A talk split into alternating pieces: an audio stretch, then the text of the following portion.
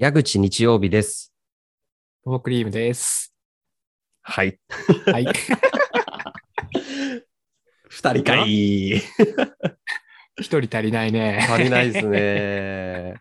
いや、前回ね、あのもうこん、今回こそやばいぞみたいな話で前回ちょうどやってましたけども、うん。まあ、起こるべくして起きました。そうね。遅刻が発生しました。後でなんかしてもらおうかね。これはもう、うん。食材というものをやってみたそうだしかないですねね。あの、我々大人なんでね、あの、ごめんとかじゃないんで。そうね。社会人としてね、そうです、そうです。遅刻は絶対ダメなのうで、んこれはもうダメです。次の回で何かあるかもしれないです、ね。何かあるかもしれないので、これ、あの、うん聞いていただいている方、ぜひよろしくお願いします。お願いします。はい。もしなんか、あの、こういう罰ゲームをしてほしいという方がね、いらっしゃったら、ぜひコメントをお寄せいただきたいと思ってますけども、どしどしお待ちしてます。はい。してます。はい。じゃあやっていきましょう。ラジボッチステーションイェイイェイイェイイェイ。二人ですね。ちょっと盛り上げていきましょう。盛り上げていきましょう。7回目ということで、さあやっていきましょう。7 7回目やっていきましょう。ちょっと無理しない程度にね。えっとですね、まあ、あの今回ですね、あの、うんうんうん矢口会です。おえー待ってましたま持ってきてまいりました。菊池風磨を浅漬けにします。全く想像ができません。何ですか？あのまあ、ジャニーズじゃないですか、菊池風磨君ってね、めちゃめちゃかっこいいセクシゾーンのね、まあ彼ラップめっちゃかっこいいんですよ。ラップがめっちゃかっこよくて、え？菊池風磨のラップ僕聞いたことある？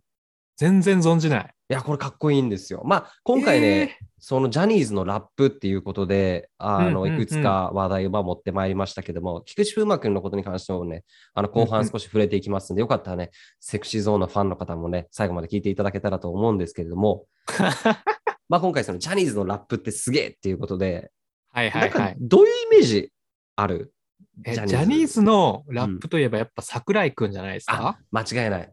もうよくぞ言ってくれましたということで、その、桜ップ。サクラップ。で、うんなんで今回この話をしたいなっていうのを3日4日前ぐらいにお二人に投げたっていうその経緯がある。なんでその話になったかというと、まあ今ってさ、あのオリンピックやってるじゃないですか。冬季オリンピック。やってますね。うんでうんうんまさにその桜井くんが、あのまあ、キャスターとしていろんな選手にこうインタビューをしてると。うんで、たまたまね、そのツイッターをこう見てたときに、まあ、あるあのツイートが流れてて、で、うんえっ、と、スノーボードの平野選手、平野歩夢選手、はい、見ました。はい。もうあのね、もうすごい、もうやっぱね、前回大会からすごくもうね、もうすげえすげえってなってましたけども、まあ、うんその櫻井君が平野選手に、まあ、インタビューしている動画がツイッターで流れてて、まあ、多分なんかテレビ無断転用してる感じの動画なんだろうけども、うんまあその 普段なんかどんな曲聴いてるんですかとか、試合前とか、どんな曲聴いてるんですかっていうのを櫻井君が質問したんですよ。で、うんうんその時に平野君が、あ、ヒップホップ聴いてます。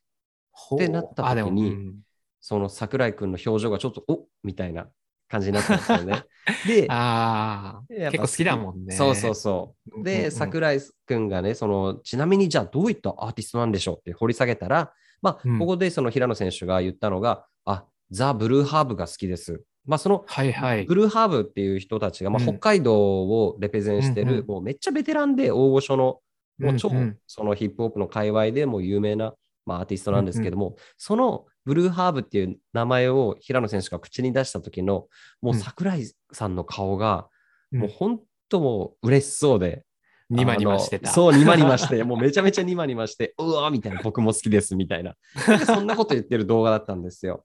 うんでうんうんああ、やっぱそうだって思って、この人やっぱラップの人だと思って、桜井君ってやっぱラップの人だと思って、まあもともとその桜井君がヒップホップが好きだっていうことは、まあうん。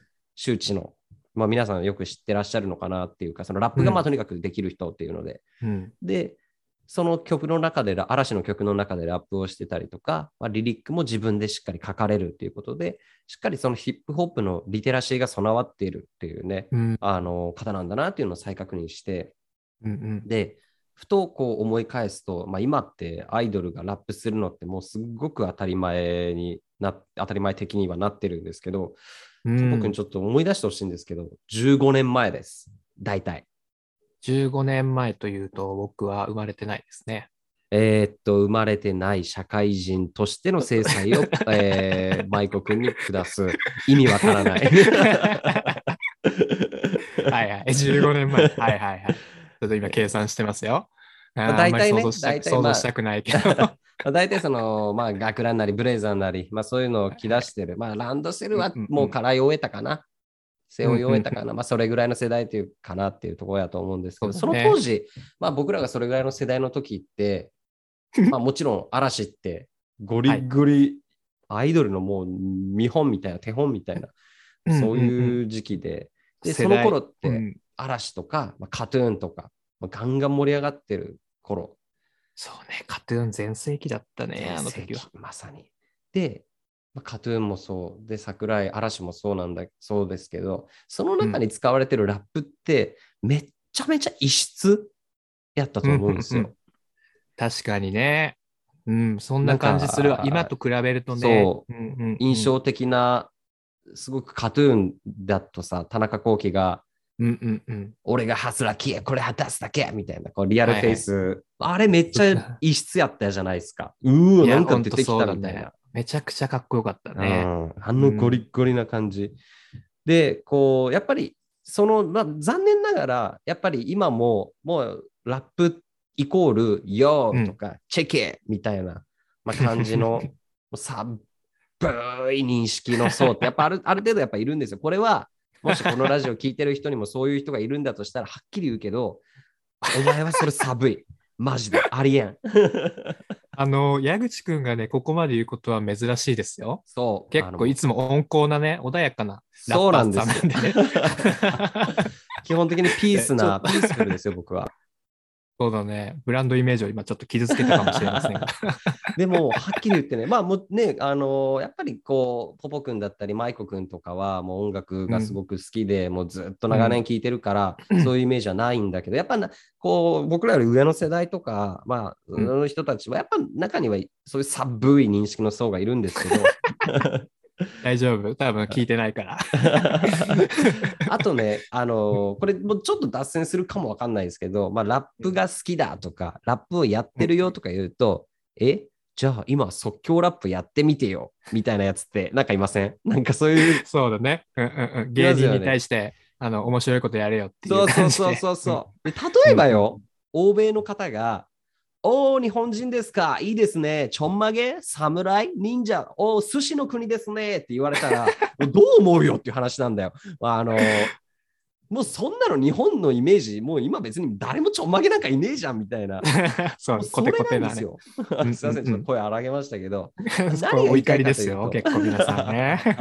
あの、はい、気を沈めてくださいね。はいまあすみません、じゃあ、もうね、これ何が言いたいかと言いますと、まあ今よりもね、もっとラップに対する風当たりがすごく強かった時期、その15年ぐらい前の時期に、ああれだけテレビとかメディアでラップしてたっていうこと自体がすごいですよね。ああ、そういう観点なんだね。そうなんか僕とかからするとそんな感じ。まあでも、そう言ってもらったら、ああ、うん確かにそうなのかっていうのはちょっとね、あの伝わってくるけど。うんはいもうそういうふうに思っていただければ、僕今日これまでの5、6分がすごくもう価値のあった5、6分になってるんです。ありがとうございます。そうね、あの、意味のある怒りだったね。そうそうそうそうそう、ただ単の南やたらに僕怒り散らかさないんで。まあね、その時ね、異質なことをやってるっていう認識ではなく、あのーもう今みたいに、今のポポ君みたいな感じでかっこよくラップしてるんだなっていう、あ、っていうかそうだよ、その15年前に、あ、なんかかっこいいことをやってるなって思ってくれてたポポ君みたいな層がもっといたら、うんうんそれはそれでもっとこう日本でももっとラップが市民権をね、得ていくきっかけになったのではないかなと思う反面、なそう。でもやっぱり嵐って、嵐とか、もうカトゥーンとかも、まあ特に嵐はそうな気がするんだけど、やっぱ老若男女に好かれなきゃいけないじゃないですか。ああいう人たちっていうのはやっぱり、おじいちゃんから、おばあちゃんから、うんお孫さんから。で、あんまりやっぱりそういうラップを入れまくると、それが諸刃の剣になってしまう、なってしまいかねないっていう、やっぱりそのラップがいるんだったら、じゃあ嵐いいやっていう人。やっぱり世代とかには、ラップがない人が方がいいみたいな人も、やっぱりそれは事実としていますんで、それをね。そう、う無視しちゃうと、例えば、まあ、当時って CD がまだ売れてる時代なんで、CD の売り上げに影響が出たり、他のアイドルに乗り換えだったりとか、例えばこのドラマの主題歌は嵐でいくけど、このドラマのスポンサーの企業の、まあ、プロダクトっていうか、その商品がクリーンなイメージだからラップって似合わないよね。ってなると、この曲にはラップ入れないとか、はいはいはいはい。そういうマーケティングな側面にも、ラップ入れる入れない論争みたいなの、こういろいろ、これ憶測なんですけど、あると思うんですよ。憶測ね。うんうんうん。憶測業界の人かと思ったわ。けど、やっぱりなんか物を売るってなったら、その売るためにやることを、売れなくしないためにやること、多分いろいろ工夫はあると思うんで、多分そういうのはあると思うんですよ。いいね教育的な側面もね。あの、そ日本めちゃくちゃ思ったわ。NHK みたいなこと言ってる。すごいな、はいいいね。ありがとうございます。すみません、うんあの、ここまでちょっと熱込めてお話ししましたけど、なんか僕、あの、おかしなこと言ってたりしませんか？大丈夫？大丈夫、大丈夫だと思いますよ。聞けてる聞けてます、聞けてます。なんかすごい、あの、民度が高くなったな、この ラジボッチステーションはっていうふうにいね。しっかりね、これ聞いてくださってる方がやっぱ少なからずいらっしゃるんで、あうんうんの、ためになるね、お話をやっぱりしたいなと思ってますよ。そうね、俺の、あの、僕のね、オタクのなんかようわからんことばっかいやいや、発信してたらねになるよ、本当。やっぱ、これちなみに今少しちょっと話、ちょっとブレイクタイムといきましょうよ。じゃあ。そうね、ちょっと頭クールダウンしてね。そうそう、クールダウン。あのーちょっと今日ヒートアップしすぎるから。ヒートアップしすぎてるわ。あれちなみに今回あの第7回目なんですけど6回うんうん過去放送し、過去放送させていただいてて実はどの回が、うんうんあの伸びてるんでしたっけポップ君？えっとね、ありがたいことにね、あの、キセコイ、あの、アニメの回が。あれでよかったよね。自分でも聞き直しても面白いと思って。そうね、あの、結構恥ずかしいけど、自分で聞き直しちゃったりしちゃう しちゃうよね。あれ見てますよ僕キセコイ。あり。りがとうございます。あのあの回の放うんう送してから1週間ぐらいちょっと時間は空いちゃったけどあのうんなるべく時間あるときにプライムビデオで見てますね、ありがとうございます。嬉しい。こういう風にして刺さる人がいるんですよね。そう、身近にいたな、ありがとう。今、ありがたいです。じゃあ、まあ、そういう中でですよ。まあ、今回も刺さる人がいてほしいなと思うんですけど、うんじゃあここでですね、一、僕、ヒップホップリスナーが、うんえーいくつか、そのジャニーズのラップの曲だったり、うんまあ、番組でのこうラップをやってたところとかを、これいくつかちょっと紹介させていただきますね。おおめちゃくちゃいいね。気になるね。いや、お願いします。じゃあ、まず一つ目いきます。曲名です、これは。おおえーいきます。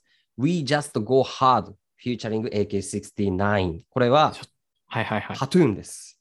へえ、もうちょっと存じないですね。これ僕もね、あのリアルタイム、これ多分ね、去年か一昨年ぐらいの曲らしいんですけど、あこのめちゃくちゃ最近。最近なんですよ。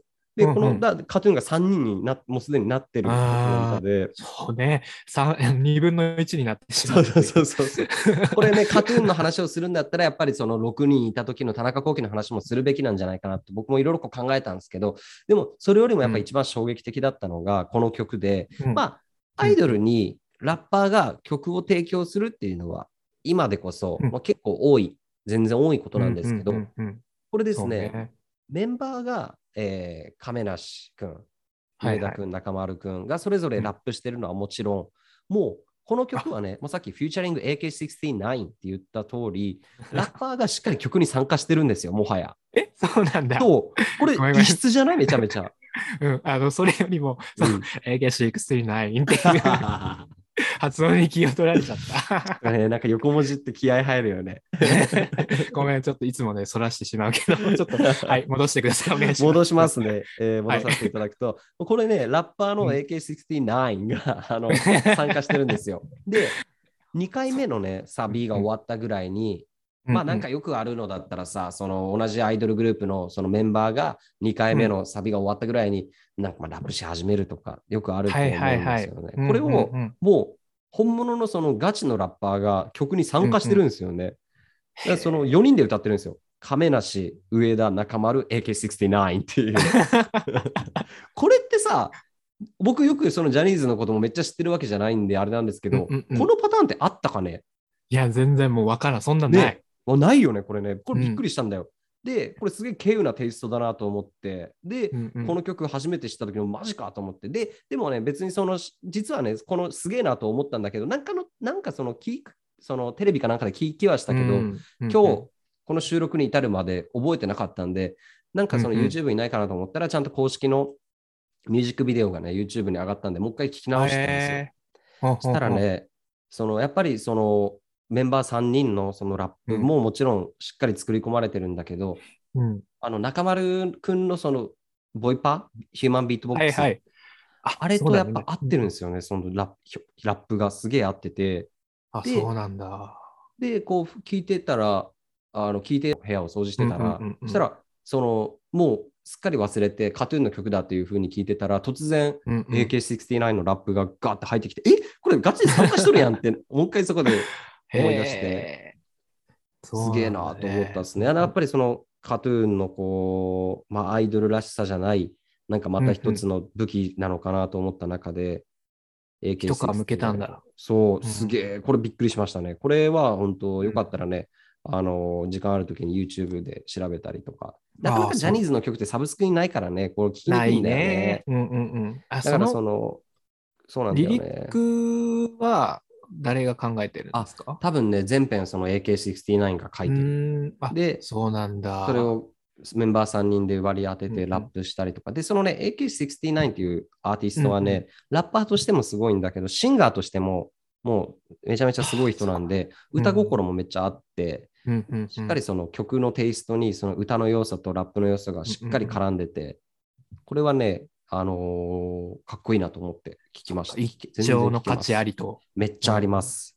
いや、その AK さんっていいのかな、うん呼び方。ちょっとあの名前はずっとね、知ってるんだけど、有名なね実際、うんあの、今もう思い浮かばないんだよね、その見た目っていうのは。見た目はね、結構ゴリゴリなの。超ゴリゴリもサングラスかけてて、えー昔はね、もうほんとじゃらじゃらいろいろつけて、ストレートキャャップかぶって、ほんとダボダボな格好して、僕らは高校生、中学生ぐらいの時はそういうスタイルの人だったんだけど、もうやっぱり今、いろんなスタイルがヒップホップの中でも、こう、えーそれがセオリーになってきてるんで、なんかすごくこう、なんかね、見た感じ、そうだな、なんか、あー、すごい爽やかな。そうそうそう、そうそうそうそうそうそうそう、なんか LDH にいそうな感じになってるんだよ。あのでも、こういう人も、そのカトゥーンに対してもちろんそのリスペクトがあって参加してくれてるわけでしょ。時代だね。時代なんだよね。これほんと15年前じゃ考えられんかったよって思って、うんうんうんそうなんですよ。で、そんな中、2つ目。お、二つ目。はい。これですね、Do Your Song っていう曲でうん。えー森田剛。ねゴーモリタ。ゴー森田。もうジャニーズじゃないのか？あの人はどうだったかな？そっかそっか。多分どうだったっけ？で、これ森田剛の曲なんだけども、うんうんうんあのー実はね、これ多分ね、20年ぐらい前の曲なんだよ。もうそれこそ、カトゥーンとかよりずっと前の曲で。もう本当そうだ。さっきのあの話題よりもずっと前ってことでしょ？その桜井くんとか。そうそうそうそうそう。いや、全然知らなかった。いや、お僕も知らなくて、これね、うんうんあのーすげえ、本当ね、びっくりしたんだけど、この曲のフルプロデュースが、まあ、デブラージっていう、あの、うんそれこそまたレジェンドの方で、もうね、今ちょっと亡くなった方なんですけどあ、そうなんだね。ブッダブランドっていうそのラあップ、あ、聞いたことある。うんうん。そのラブッダブランドのもう主要メンバーの一人で、で、そうなんだね。で、もうね、この曲は完全に全編ラップ、で、サビもラップ、で、うんもう、そのデブラージのラップって、あの、英語とかそのカタカナの混ざり具合がね、ほんと絶妙なんですよ。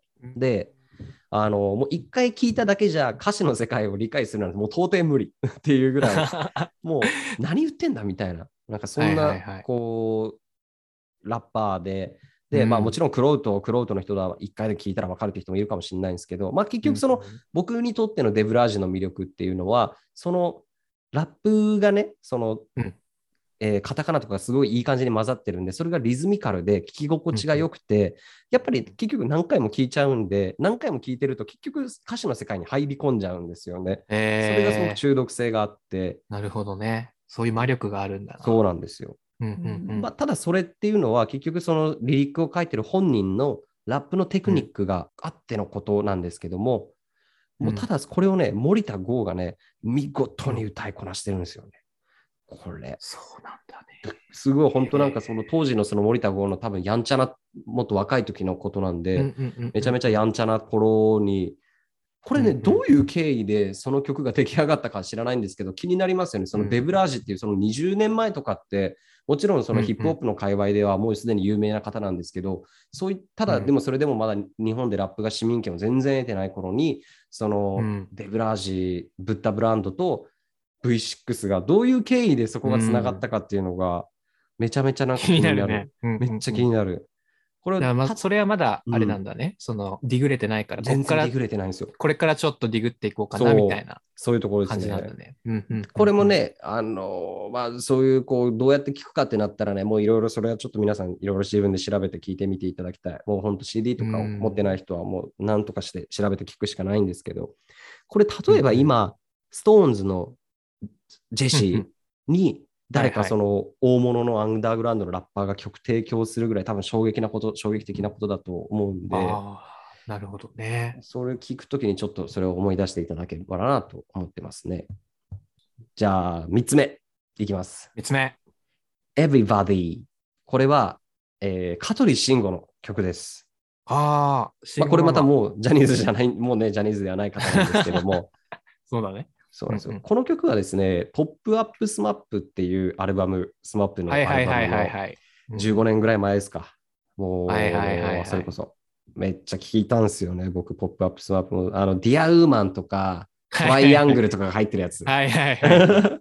あの頃めっちゃエモいよね。あの、こ れエモい SMAP は SMAP でなんかまた話したいもんね。なんかそのジャニーズって多分一つ一つ多分その番組、番組っていうかその回を作れるよね。作れる。 SMAP の回とか V6 の回、語れる、あの語れます。嵐の回みたいな感じでね。うん。い TOKIO の回とかしたいもん。や、できるできる。うん語れる。で、このね、ポップアップスマップっていうアルバムのディスク2に入ってる曲なんですけど、これ、ね、ラップとしてもすごいんですけど、この15年前ぐらいのそのジャニーズのアルバムなんですけど、これ、 Everybody、まあ、知ってる方もいらっしゃると思うんですけど、香取慎吾と倖田來未がコラボしてる曲なんですよ。あ、そう、なんかちょっとは思い出せんけど、あったような気がする。あったような気がするでしょ。うん。うん、で、これすごいのがね、香取慎吾、フューチャリング倖田來未とかじゃなくて、そのクレジットには香取慎吾しか書いてないのに、なんかめっちゃこの曲、倖田來未っぽい声入っとるやんと思ったら、よくよくそのクレジット見たら、なんかその歌ってる人に、久美倖田って書いてあるみたいな。めちゃくちゃ主張してくるんだね。そう、やっぱね、倖田來未の主張はすご書いすいとけよって話だけど。そうそうそうそう。で、この曲ね、まあ、今回ラップのお話でございますんで、あのーなぜその曲をフォーカスしたかというと、作詞作曲がモンキーマジックですああ、ね。いやいや、懐かしい。懐かしいよね。うんうん孫西遊記とかもね、見てましたからね、香取慎吾のやつ。いやー、でほんとそうだ。うんそう。あの人たちもやっぱり洋楽のテイストが曲にすごく入ってるじゃないですか。でね。やっぱ曲によってはラップのテイストもすごくエッセンスがしっかり入ってるんで、この曲に関してもですね、ほぼ英語なんですけど、これね、香取慎吾がね、見事にその英語のラップをやりこなしてるんですよ。へえ、そ。これ僕リアルタイムでしっかり聞いてたんですけど、当時、うんそのヒップホップにハマり始めてる初期の頃だったんですけど、うん。ビビりましたね。もちび、ちびり上がった。う、ちびった。もうちびり上がった。失禁、失禁しました。あの、ピー入れとって。あの、県営バスで、あのー県営バスに乗りながら失禁しまやめした。てくれ。大丈夫、大丈夫。あの、どこどこ県とか言ってないから。これ事実だわ、これ。時効だな。時効だ、時効だ。まあ、そういうバスに乗りながらね、びっくりして、あのーね、その CD プレイヤーで当時ポータブル CD プレイヤーかなんかで聞いたんですけど、めっちゃかっこよくて、漏らしてないよ。漏らしてないんだけど、その CD で聞いて、あ、かっこいいなと思って、もうめちゃめちゃその擦り切れるぐらいね、聞いたし、その歌詞カードもね、当時やっぱ CD んめちゃめちゃ買ってたんで、まあ今ね、うんなかなか CD もあれだけど。歌詞カード見ながら、うわーすげえと思って聞いてましたね。で、うん。これ、その、まあ、3つ目、エブリバディっていうふうに言ったけど、じゃあちょっとごめんなさい、変えます。3つ目は香取慎吾というトピックスにさせていただきますと、ほうほうほこれ、あのー解散前のなんかアルバムでね、また別のヒップホップアーティストとコラボレーションしてるんですけど、サルっていうアーティスト。う。ああ、あ、この人も、最近？そうそうそう、この曲、うんうん。そうだね、サルが出てきたのは、俺ら、僕らがその高校卒業したぐらいかな、どんぐらい、そのぐらいだと思うんだけど、そのアルバムに、で、そのサルが楽楽曲提供したのは、うん。いつぐらいやろうな、解散前だからね。よく覚えてないんだけども、あのまあ、うんこのサルっていうアーティストのことにもね、いつか触れたいと思うぐらい、またこの人もヒップホップ界の革命児なんですけども、うんうんうん。それこそスカイハイとね、あの、一緒にアルバムとかも出してる人で、ああ、そうなんだね。で、ラッパー、そういうサラサルが香取慎吾のソロ曲を提供してて、これ好きな色っていう曲なんですけど、めちゃくちゃかっこいいんですよ。で。香取慎吾というトピックスの続きなんで、あのもう一つ挙げると、2020年に、うん。もうすでに解散した後ですね、えー香取慎吾のアルバムで、クレバ、えーよく有名な方、すごく知ってる方がすごい多いと思うんですけど、ここで出ました、クレバ。えー。による楽曲提供で、嫌気がさすほど愛してるっていう曲をフューチャリングクレバで、えークレバっぽい。そう、もうそうなんだよね。ちょっと尖ったね、ちょっとエッジの効いた感じなんですよ。でこれすげえのがね、こうクレバと、もうマンツーマンで香取慎吾が巧みにその掛け合ってラップし合ってるみたいな曲なんですよ。バチバ。チ。でも、またなんかこう、クールなテイストもあったりして、うんまあ、結局この何が言いたいかというと、香取慎吾ってラップの体制ありすぎるよなと思って。あ、そうなんだ。すげえなと思って。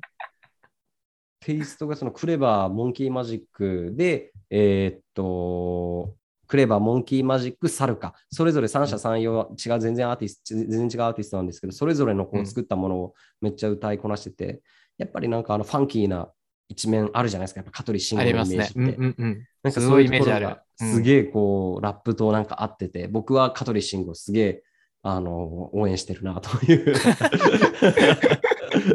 おい。う んそんなね、ひあの、うん、オッケー。誰がどの口言うかっていうね。で、え ーここで今、あの速報、速報が入りましたね。何ですか？あの、LINE 見ていただきたいんですけど、発表お願いします。出ました。すまん、寝てた場合。は いすまん、寝てた場合、マイコ。入ってもらいましょうか。そうですね。とりあえず、まあ、続けるけど、うんうん。えーっと、入ってくれっていうので、とりあえず、じゃあ、メッセージ残しておきましょう。えーというところでですね、えー今、香取慎吾についてもお話をさせていただいたんですけど、ごめんなさい、もう間もなく、えー終盤なんですけども、はい。え4つ目、4つ目。4つ目、4です。4番打者です。4番打者。おあ、なるほどね。ホームランバッタホームランバッター連れてきました。ぶちかまします。いきます。木村拓哉。いきー。ますあら、菊池風磨じゃない。菊池風磨にはね、この後またあの登場していただきますんで。ただ、やっぱね、それでも国民にとって、うそのジャニーズの4番打者っつったらさ、もうそうだねこの人しかいないでしょ。そうだね。さあの、キムタク差し置いて菊池風磨出てこれないそうそうそうそう。キムタクが、ね、いるチームに、菊池風磨君もね、めちゃかっこいいんだけど、4番はまだ 任せられないかな。誰がどの、誰が言ってんだよ。殺されるね、俺これ。やばいね。これ絶対あの、検索ワード引っかからないようにしないそうだね。と。菊池風磨。やられる、本当に。マジでお本当お前浅漬けにするぞって言われる。まあそういうところもあるんですけど、えっとね、木村拓哉の Yes, I'm っていう曲なんですけど、これめちゃめちゃ2022年、もう多分今年の曲なんですけども、これ。そう、すげえナウな曲なんですけど、 Creepy Nuts、もう最近めちゃめちゃ出てますよね。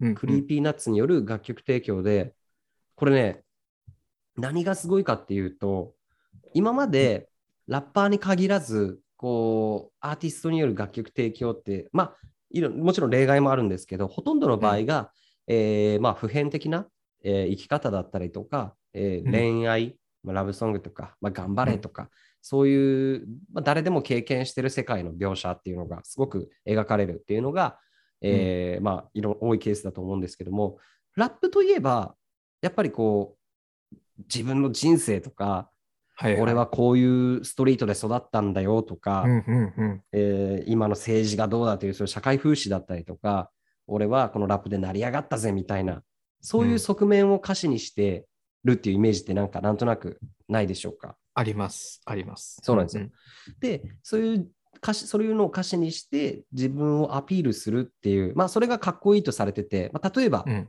有名なラインで言うと、俺は東京生まれヒップホップ育ちみたいな。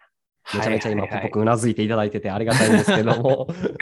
よくパロディ化されるやつね。そうそうそうそうそう もう日本のヒップホップの一番のパンチラインって言われてるんですけど、で、こういう自分のことを歌って自分がかっこいいんだよってすることをヒップホップではボースティングって言うんですけど、うんうんうん。この Yes, I'm っていう曲の何がすごいかってですね、あの木村拓哉のこれまでの出演しているドラマだったり、映画のうんワンシーンとか、そのドラマのタイトルとかを歌詞にめちゃめちゃふんだんに散りばめて、でうんうん俺ってかっこいいだろ？俺ってお前のヒーローだろ？みたいな、そういうストーリーにして、うんうんあの一人の人間、つまり木村拓哉っていう一人の人間のことを歌ってて、まさにボースティングをしてるんですね。その自分のことがかっこいいだろうっていう。はいはいはい。うんでうんそのやっぱりその木村拓哉拓哉っていうその全国で一番かっこいいやつが、うんその自分、俺がかっこいいだろうっていうボースティングって、それはもう最強のボースティングなんですけど、うんそれでいて、えーっと、やっぱり木村拓哉っていう一時代を作った人、まあ、そのもう誰にも超えられない人っていう人が作った作品のが出てる作品、今までの人生で、ポポ君、うんキムタクが出たドラマとかって映画って見たことあるよね？ありますよ。あります。絶対あるんですよね。絶対ある。うん。もうこれみんなそうなんだよ。絶対あるやん。うんそうだね。見たことないっていうやつはいないいなんい。何なんだろうって感じだだけど。そう、うんで、つまりね、日常生活にすでにキムタクってもう当たり前に存在してる、してますよね。そうね。ね木村がいない世界は考えられないね。そうなんですよ。まさにね、何何を言うかというと、うん木村拓哉っていう一人の人物がもはや僕らのその生活にしっかり関わってて、つまり、うまあ、さっきその曲提供っていうのはやっぱり普遍的な生き方とかそういうことがすごく取り扱われるんですけど、そういう木村拓哉っていう一人の男のボースティングに踏まえて、そういう普遍性も出せるっていうね、木村拓哉がああまりにも僕らの生活に溶け込みすぎて。っていうのが、なるほど。この Creepy Nuts が提供したラップ曲にしっかり出てきてて、これがね、最近聞いてなんかめちゃめちゃ衝撃がありましたね。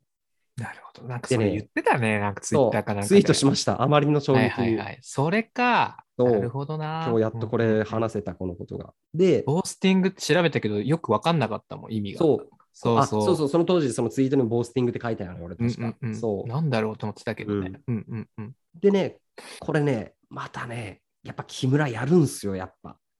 やるっすか、やっぱ。ラップ完璧なんすわ。あのあよくさ、なんか芸能人がラップ歌わせられたりとかしたら、ちょっとこう、うんうん借りてきた猫じゃないけどさ、こうやら,、うんうんうんやらされてる感じとか、ーラップの独特のノリとかがつかめず、もやっとした感じが出るじゃないですか。なんか、やっぱあるじゃないですか、なんか。うんけどね、やっぱ木村やるんすよ、この人。失敗してくれよ。失敗しないんだよな、これが。完全に歌ないんか一つ失敗してほしいわ。本当だよね。マジで人間なのかな、あの人っていう。本当だよ。どこまで完璧やねんっていうね。これ本当一つ衝撃でしたね。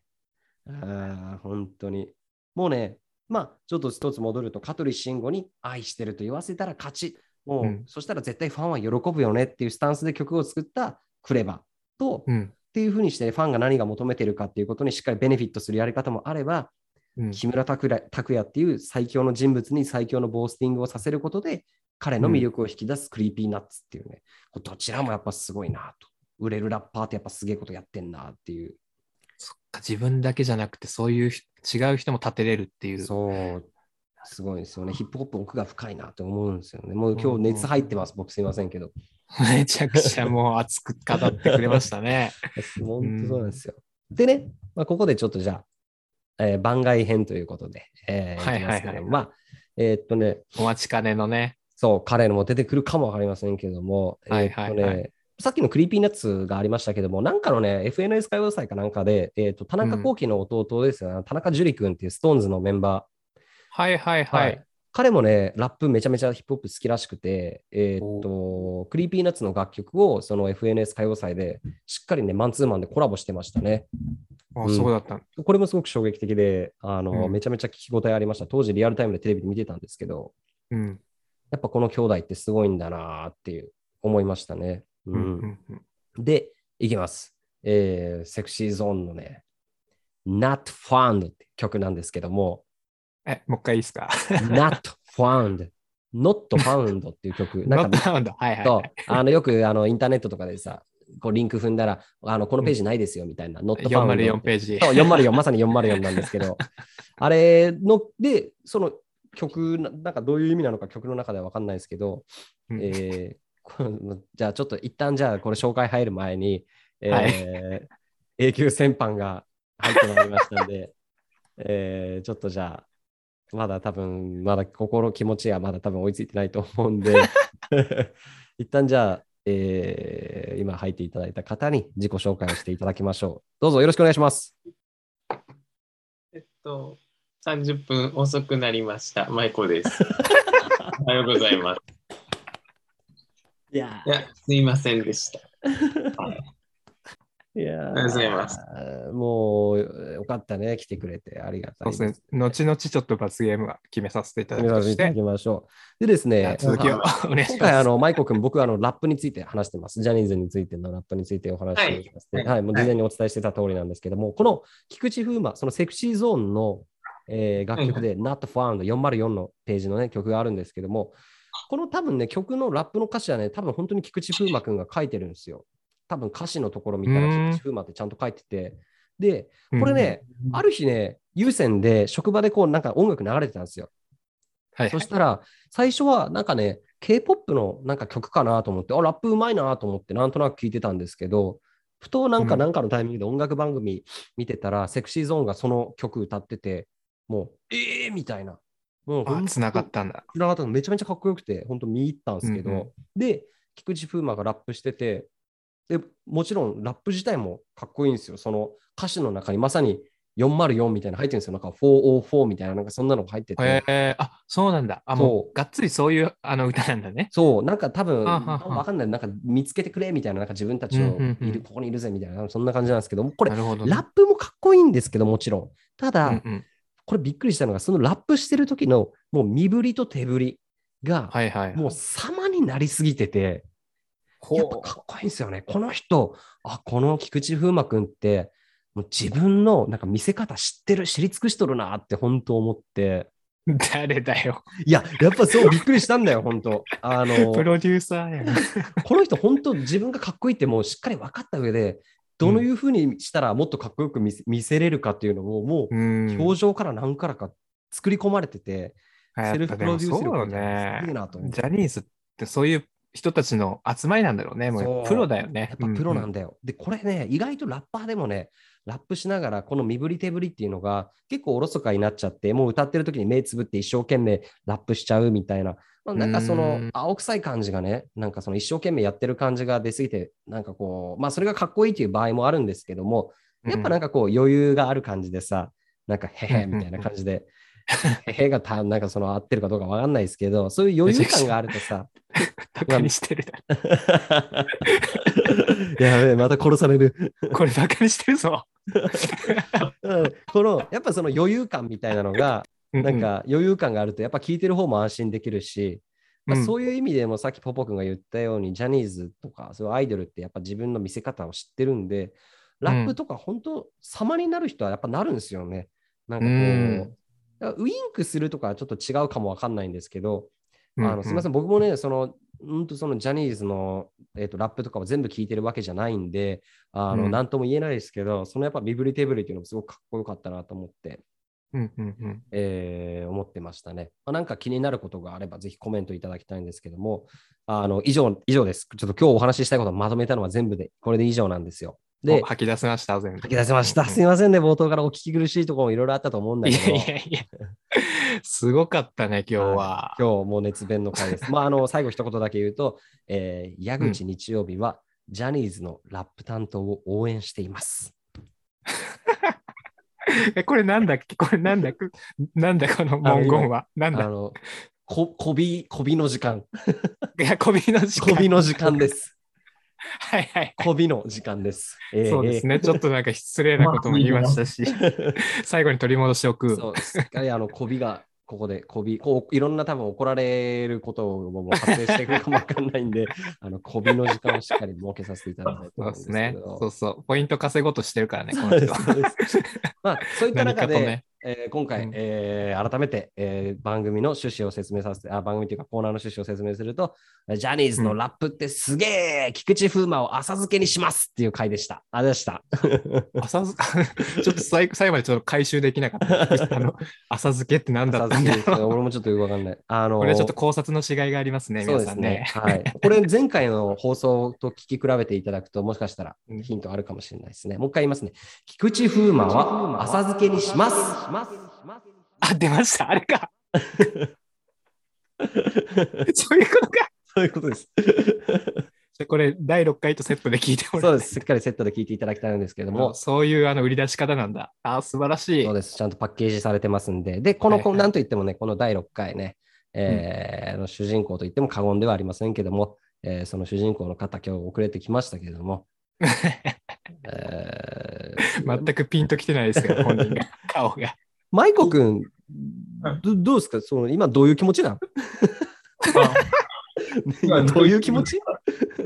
あなんか、ああ、続い。いや、なんもないです。